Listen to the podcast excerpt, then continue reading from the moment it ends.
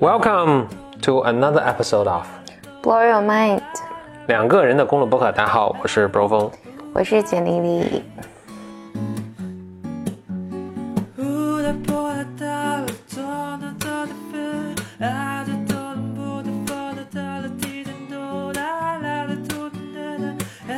今天咱们这期呢，就是我收集了一下最近，呃，大家在简丽丽公众号后台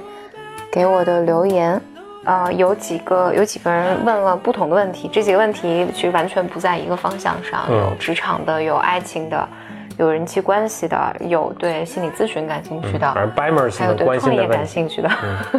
好，呃，所以今天就是我们就是从大家提问开始吧。嗯。但在开始之前呢，就我看了一下，就是最近 Bimers 在我的后台，呃，有推荐一些剧，嗯。我就挑了两个，一个呢是一个 Bimer 叫陈少奇，他推荐了一个法剧，哦，不太不太常见啊。对对对，嗯。这个法剧我我还没有看啊，嗯。呃，他说叫 Brief，B R E F、总而言之，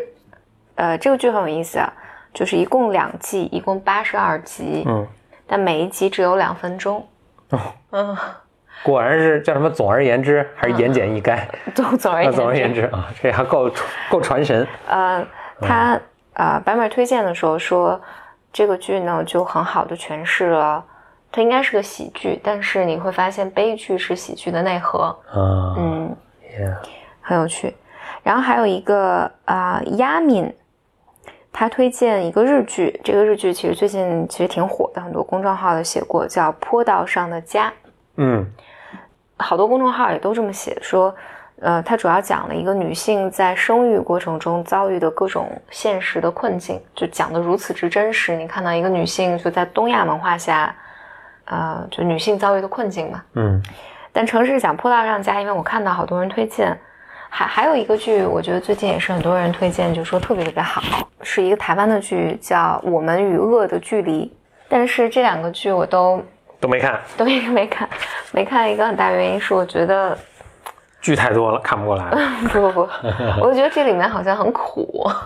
哦，嗯，是，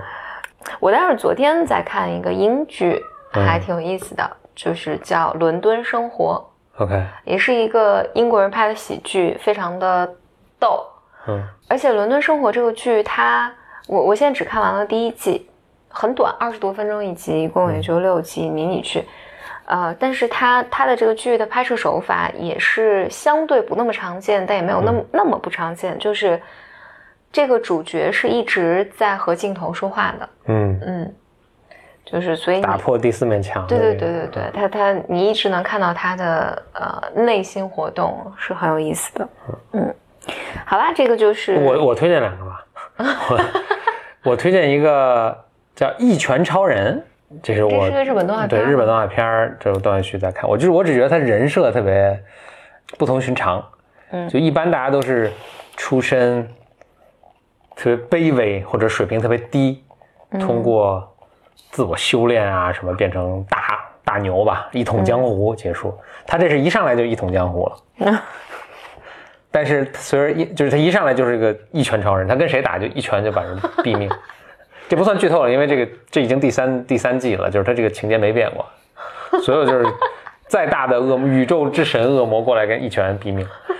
但是他的纠结就是他从此陷入了无穷无尽的这个空虚和自我迷茫中。听起来很孤独，对对对对，嗯一拳上是很很很挺逗的一个一个剧，所以所以你你我觉得也好奇的是，如果人一个人都已经成为，就是因为所有剧都是需要有一个 tension 一个一个张力，就你希望达到什么但达不到，但他一上来已经是天下无敌了，就是你怎么再继续推进这个情节发展呢？就大家可以往下看了。所以《一拳超人》其实已经第三季了，那我我建议其实大家从第一季开始看就行。呃，它每季也很短，都二十分钟，每每一集啊也很短，都二十分钟。还有一个是最近的那个《Stranger Things》Season 三出了，呃，这个我觉得值得说的是，它是两点吧，一是它特别复古的，拍了八十年代，这个事儿本身也是设背景设在八十年代，然后里面的所有的，呃，但我觉得特别有趣的是，它的拍摄的那种镜头感也很八十年代。嗯啊。但是对于大多数听这个的人，你可能不知道八十年代的镜头感是什么意思啊。但我看的时候就觉得很很很八十年代，很很年代感，很很很有趣。但是看着并没有，呃，就节奏慢啊，并没有那就就那个它还是控制很好，但是你一看还是很复古的。但特别但更有趣的是，它这个已经也拍到第三季了，它里面前几季都是小朋友在演，可能就是七八岁。那拍到这儿的时候，这帮小朋友都十一二岁了，就跟那哈利波特似的，就是小朋友也都进入青春期，所以就猛长个儿什么的，然后就各种长残了的、长豁了的，各种就是就青春期谁都没饶过吧？我觉得就是挺挺挺有趣的。那还再推荐一个是那个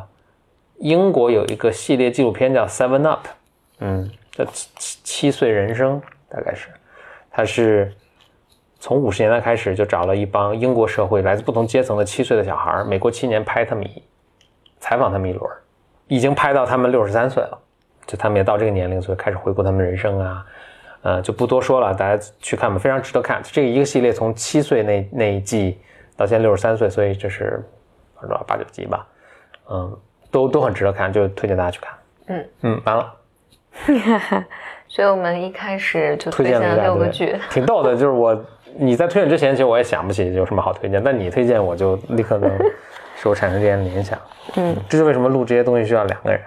其实 Seven Up，你你那天讲的东西还挺好的。哦，你哪天讲？你那天在车上跟我讲的。哦，OK，找机会咱们再录吧。你你说那个，呃，就是中产阶级好像没什么变化，什么样最幸福？哦，对对对对对，嗯，找找时间再说吧。这个这个剧剧确实大有说头。嗯，找时间再说。那我们就先到，就是我们班门有有一个提问啊，呃，这个提问是关于感情的，呃，他说就是他遇到了一个男生，嗯，这个男生呢就跟他三观一致，也很好，也很也很真诚，嗯，但就是不令他心动，他就反思一下自己，觉得他喜欢的男生呢，要不然太幼稚，要不然就太渣。OK，嗯，就是处在一个，就我喜欢的人不靠谱，但我觉得靠谱的人我不喜欢。嗯，这听起来很熟悉。嗯，嗯，他就呃，他就表达了一下在上演的这个剧对对对。，他就他就说我们能不能讨谈一下这个话题？嗯嗯，好像一直有这个说法，什么男人不坏，女人不爱，就这种坏，反过来也是啊。我觉得就是女性的话也是爆发出一种，也也有一种吸引力。就是我以前举的例子是，就日本版《天鹅湖》里面，嗯一个叫 Aljeto，Aljeto 就是那个好好天鹅、好公主，白、嗯白毛的公主，白毛的公主就毫不性感，但那个黑毛的公主就是魔鬼的妹妹，不知道女儿。就非常特别性感 sexy 啊！嗯就从她的声音到，我觉得那个上一版那个配音也配得特别好，嗯就那个哦 j e t 就那个白色的呃公主说话就是一个没发育的小女生的那种说话，但是那个哦戴尔那个黑黑天鹅的那个配音就是就很性感，笑起来啊哈哈哈哈哈哈就这么笑，特别有感染力啊。然后身材也那个画动画片画的也对。我其实现在我想想，我还挺挺期待回去听听那日本原配是什么音的嗯啊、因为我看的都是上一版，但是上一版老老片子译制的都特别好，但那个黑天鹅就身材也很苗条啊，就很妩媚啊，就他那种坏就透着一种吸引力，嗯，嗯，所以就坏是不是就是就是有吸引力？这种危险，我我听你说的时候，我有很强烈的感觉，就是其实吸引你的并不是并不是坏，是因为他性发育成熟了。对对对，并不是渣，对。嗯，而是他身上有一些所谓性成熟，我觉得是这个人，呃，更自由，嗯，或者他更成熟的那一部分，嗯嗯。有点像那个成熟的那部分，是他更，比如说更知道自己想要什么 Yeah 更不屑于别人怎么看嗯。啊、更更有自己的主见，嗯嗯，就更勇敢。嗯。然后，当然就是当他坏的时候显出来就是渣了，但嗯。其实你吸引你的不是渣，而是嗯而是这个人更更有魅力，或者他更会更 powerful，更更成熟更。强大。对我我一直用的词就是，我觉得最准确的词其实就是他心理上更成熟。嗯然后其实这跟我们之前老老说，比如这个人的 sexuality，就是所谓说性成熟，就是他能不能享受啊，他有没有趣嗯啊、他害怕不害怕，焦不焦虑等等。我假设就是咱们那个 Bimer 来问的是个女生，她其实提到说，她这个呃，她认识这个男生就是三观一致，很好，很真诚，不心动，但她用了一个词，她说但就是很无趣。，Yeah，嗯，嗯我身边的男生也有也有跟我这么抱怨过，他说他喜欢的女生都不靠谱，但是靠谱的女生就觉得一看到这个女生，或者就觉得哦，她是个结婚对象，嗯呃，就是在二十出头的时候，你评价说这个女生是个结婚对象，就听起来不是一个老有这么一种说法，其实我是不太认同，就是好像那种老实巴交的是合适的结婚对象。对特别乖，嗯我这就不太能认同，就他老是把，我觉得有一个大家混淆一个概念是，这个人老实巴交和他人格正直、人格有正常的道德观，把这个混混在一起，我觉得这是还挺错误的。嗯。就我我可以很，我是一个很讲道德的人，但并不是，并不表示我我老实巴交，甚至懦弱，甚至不敢冒险，对对就是甚至嗯。畏，就是嗯对畏惧什么，就这这这是这是两两个概念。嗯。呃，就就是我再补充，就实际上你想，不管你是男孩是女孩，你想有的伴侣是一个，应该是一个强大的人，也并不是说你要依靠他，就你们俩应该同样强大，这人生才有趣嘛。对否则你你可能我你你比如说你三十岁结婚，你们可能一起生活六十年，那或者更长，你跟一个特别。要依靠你和懦弱的一个人，然后唯命是从，就就一个 loser 在，都有什么意思？你怎么跳到 loser 上了？就我这说 loser，我这很具体啊，就是嗯比如说这个人很依靠你和甚至害怕你，或者他不管在智力和体力上嗯都是不如你，所以比如说你们当你们不可避免的要争都要有争吵的时候，他每次都 lose，那不就是 loser 吗？嗯那你希望你永远跟一个就是跟你一碰撞就就退缩或者就失败的人在一起吗？你至少应该胜败各各半嘛，这才比较有意思嘛，哎，我觉得这还能激发你成长。哎，我觉得这个挺有意思的，就是嗯你你你把这个你把这个无趣的对象看作是一个 loser，我脑袋里就是我投射的一个东西是，这个人特别的，呃，乖，嗯特别的听话，嗯但是他特别容易在二十多岁的时候符合主流价值观的，嗯，需要。嗯就是我在想，就是你，你比如你说这个女生特别适合结婚，或者这个男生，呃，就像咱们这班本描述的，就三观一致，很好，很真诚。因为我我我听到，就包括我年轻的时候也有也也有过这样的困惑，就是包括我身边朋友，就是大家会说啊，这个男人真的特别好，什么都特别好，工作也好，对我也好，啊、也是个好人，啊、但我就是不喜欢他。嗯，我自己的。我我我年纪更大一些的时候，我回观的时候，当我在抱怨这件事情的时候，我抱怨的是，其实是这个男生不成熟，就是他身上的那种，他有稳定的工作，他呃特别乖，呃，他也对你彬彬有礼，他对你特别好，会让我觉得。就成熟之后，我能我能这么言语化他，我觉得这个，呃，这个人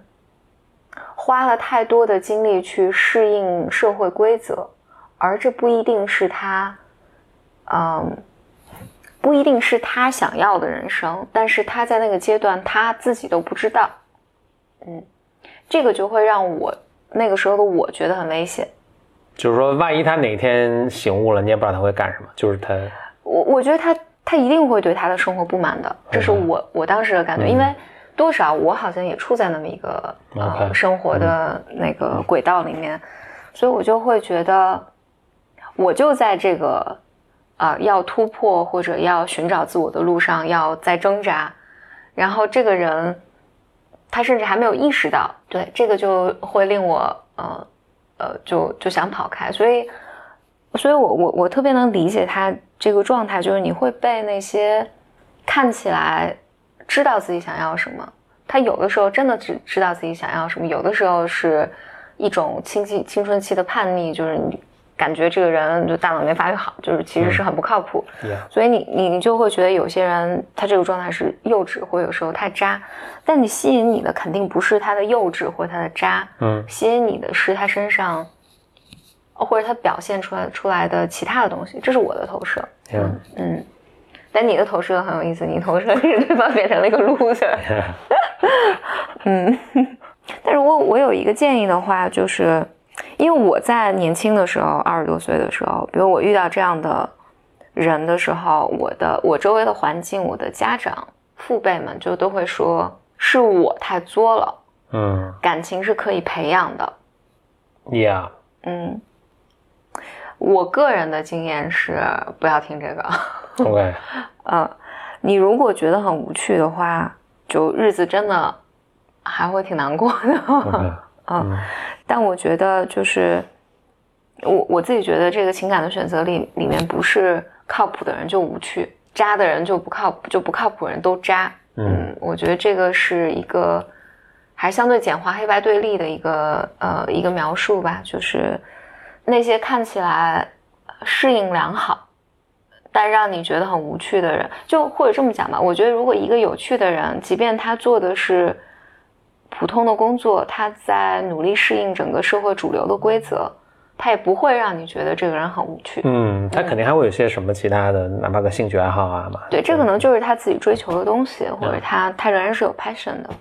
然后，如果一个人相对空洞，这个你是你你跟他相处的时候，你你你是会能感到的，感受到。我是突然联想一个，就是我们，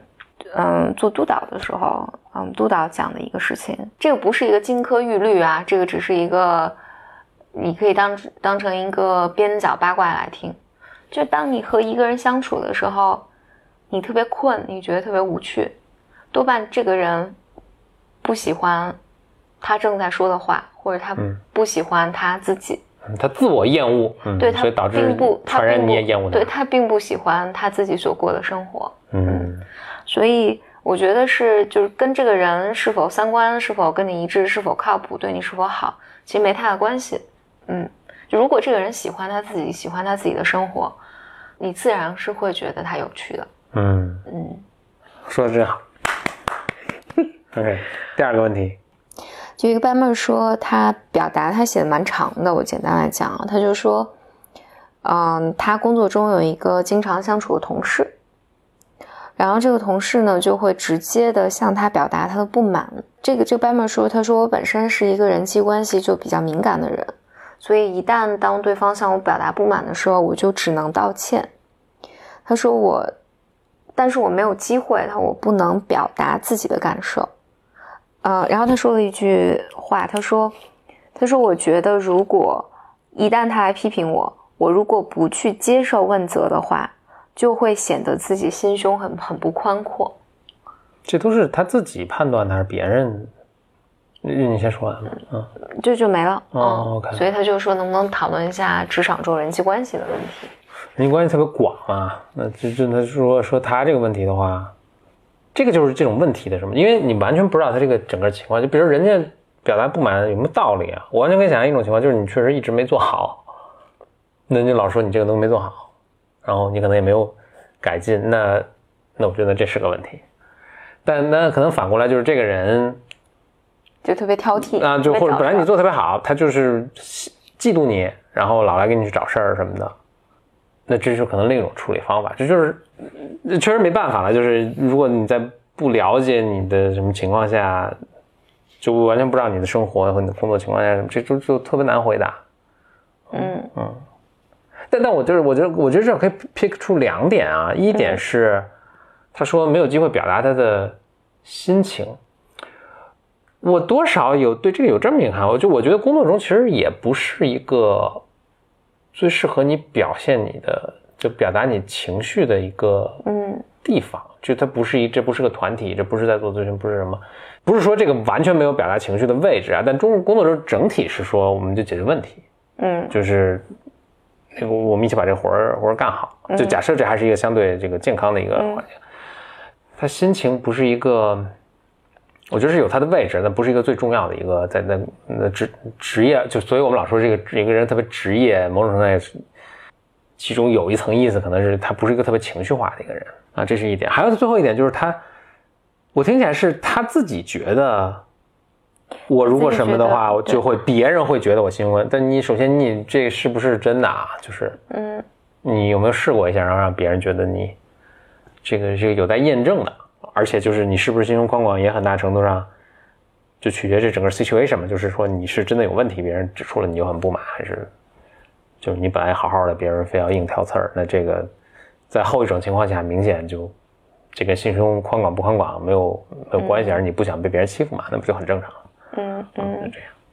就是你可能要看一看，就是你这个说别人会以这种眼光来看我，这是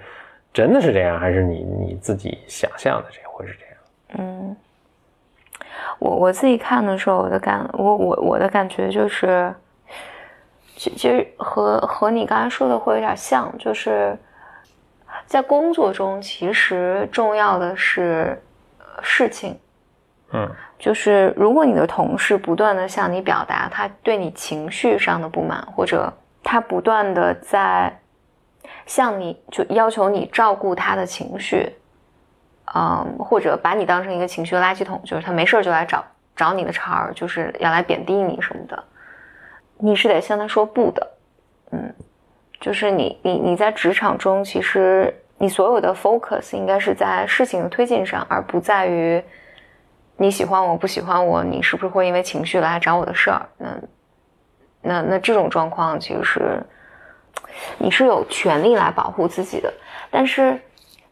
但是在我说这个这个话很谨慎，是因为我觉得这个 b a m e r 在后面讲的，他说我只能道歉，我不能表达。因为如果我不接受他的批评的话，就好像我心胸不够不够宽阔。但我听起来这部分，就后面的这部分，就是他的，呃 b a m e r 自己的，自己发挥的呢，自己的情绪，嗯嗯，而不是，而且我听这个，就是他是很害怕的，嗯嗯，就这个害怕会使得他没有办法保护自己在这个关系里面。就我其实不知道，就是别人向他表示不满的时候，是对他工作的结果不满，还是对什么其他东西不满？嗯哦，如果是对你工作结果不满，那就他这表达的有道理没道理呗？嗯，你说的这个话的基础是在我也能看清楚对方只是在指责我的工作结果这件事情上，但是我觉得很多人。在这个状态下是分不清楚对方到底是在指责我的工作结果，就指责我的行为，还是指责我这个人。嗯嗯。但我会建议，就是在工作中，无论对方在指责你什么，你的 assumption 就是你假设对方其实是在说你的工作行为和工作结果。你你至少要跟他 clarify，就确确认一下，那就是。因为其实大多数的时候，我在攻击你这个人的时候，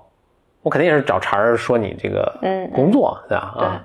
所以你要有一个，就跟他确认，或者你自己得有一个判断，嗯，就这个人是就借这个事情生事，还是我这个东西确实做的不咋地，嗯，那这就是我们现在隔空去回答这个问题特别困难的。不说回答这个问题，我觉得就借借这个机会来。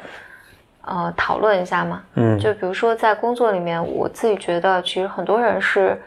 呃，尤其是刚刚刚开始工作的人，特别容易陷入一个，比如说我受批评了，嗯，我就觉得是你不喜欢我，嗯，或者我道歉就可以，嗯，我道歉来平息你的你的愤怒，嗯，但很多时候其实上级就是如果你是在一个正常的一个公司工作的话。就上级或者同事来批评你的你的时候，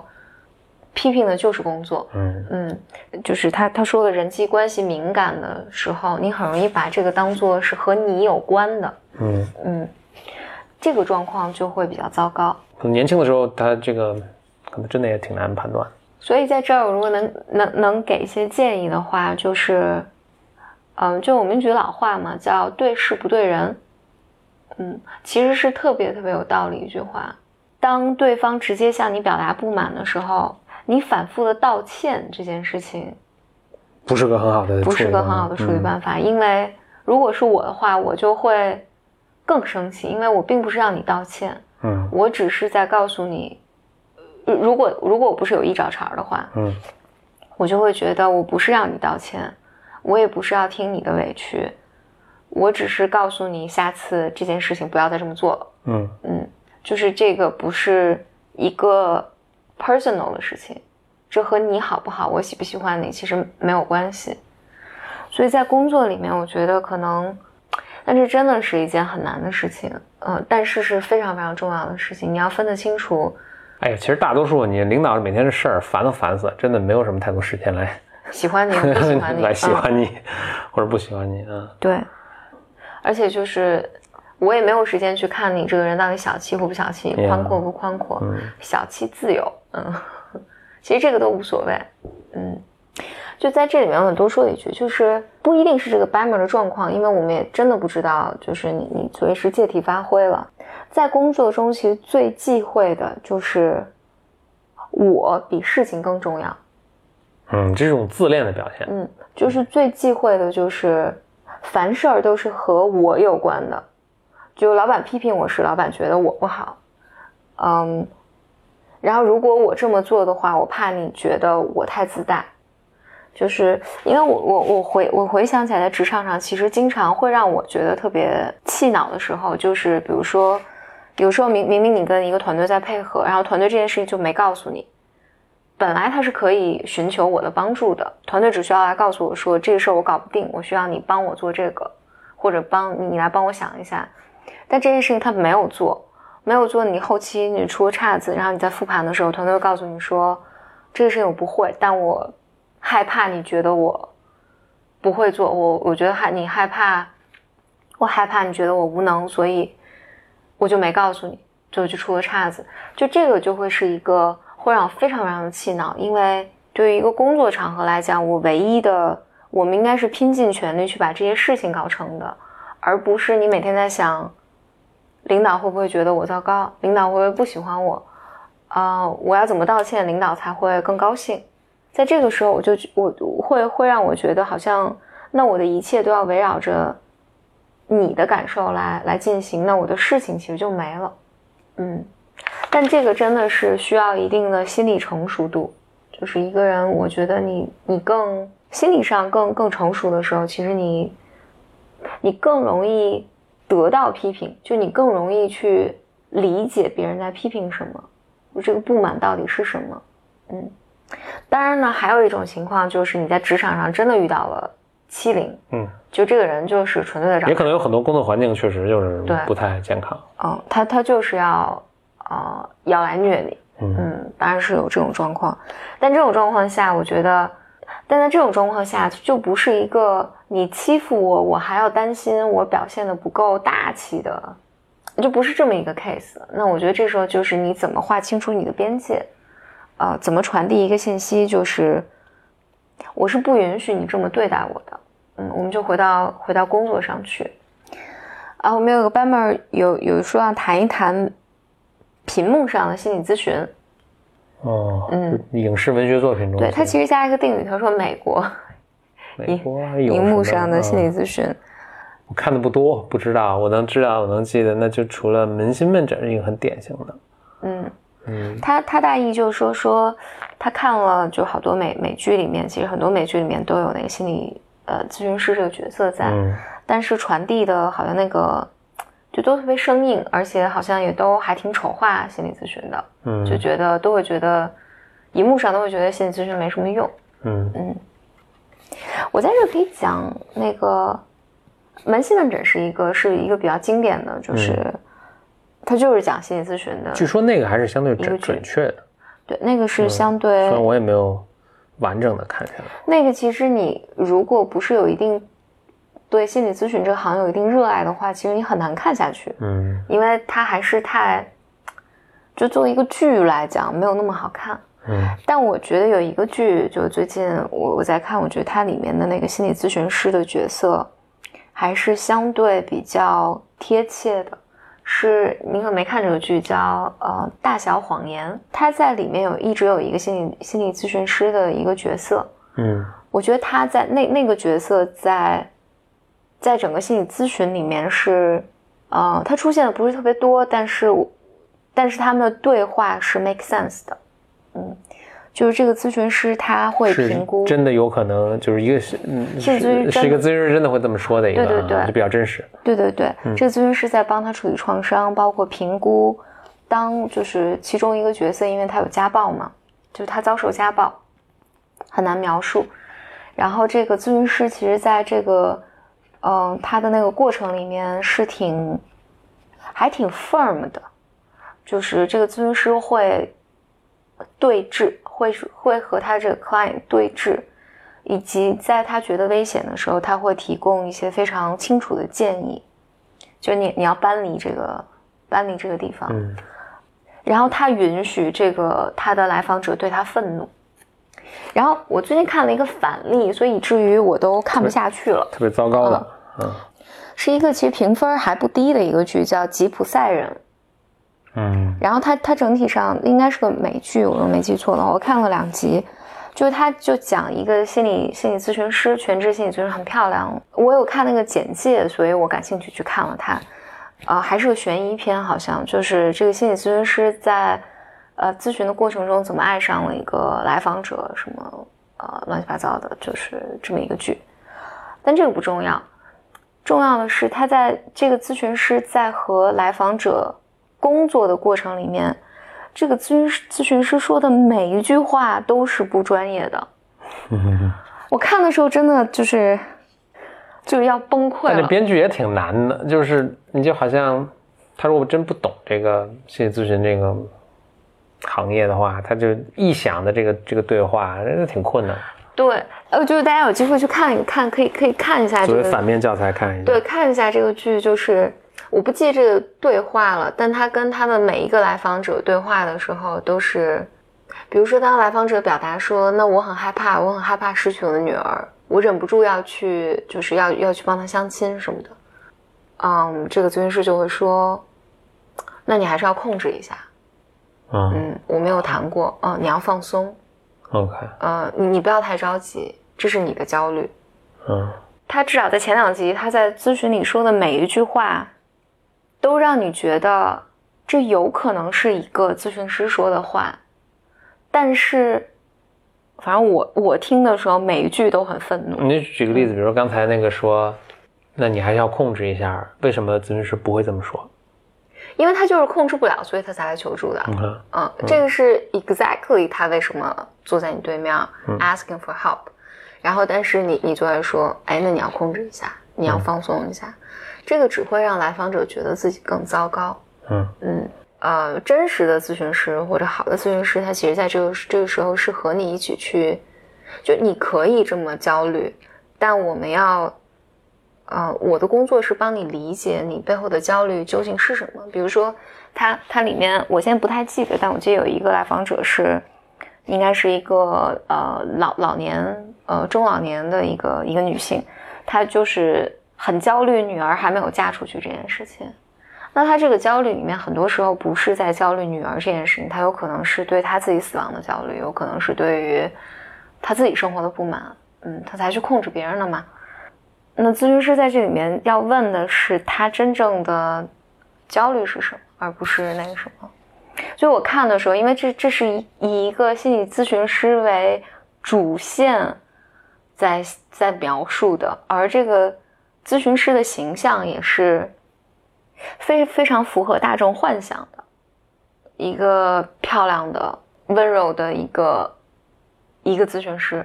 《大小谎言》里面那个咨询师就不是，是个什么样的？是一个就是一个普通的呃女性，而这个女性坐在那儿，至少他没有传递出一个温柔的气质来，而相反，他在这个咨询中其实挑战挑战这来访者非常多。嗯，他总是坐在那儿，一副愁眉苦脸，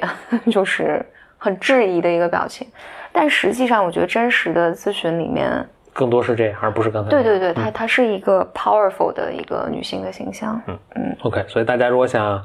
看更接近真实的咨询师的这个形象或者工作过程，要看那个《大小谎言》，是吧？对，我觉得相对相对真实然后。看反面的例子的话，那就是那个吉普赛人。嗯，你你还能，我我就就永远记不住那个那个名字，嗯。但但是确实是了，我觉得大多数时候人们就是所有影视作品里面，确实因为你你让一个编剧去理解什么是心理咨询太困难了，嗯，呃，你让编剧，而且如果你按照或者写出来也没人看了，对对对，就不好看了。我觉得一个极端的典型就是那个《门信问诊》，它《门信问诊》其实最早它是个以色列剧，嗯，其实还呃收视率不错的时候，它又改编成了。一个美剧，但但你回到，我觉得是所有影视作品里面，它要演绎又把它弄得比较好看，人们还能看得下去，理解你在说什么。嗯，确实是要求比较高的。好，那这就是本期的 Blow Your Mind，欢迎大家发来你的问题啊，嗯，一个方法是就可以直接到简历里的微信公众号后台留言，嗯嗯，还有一个方法是是发来邮件，可以发到 bymclub at outlook 点 com，咱们下期节目再见，拜。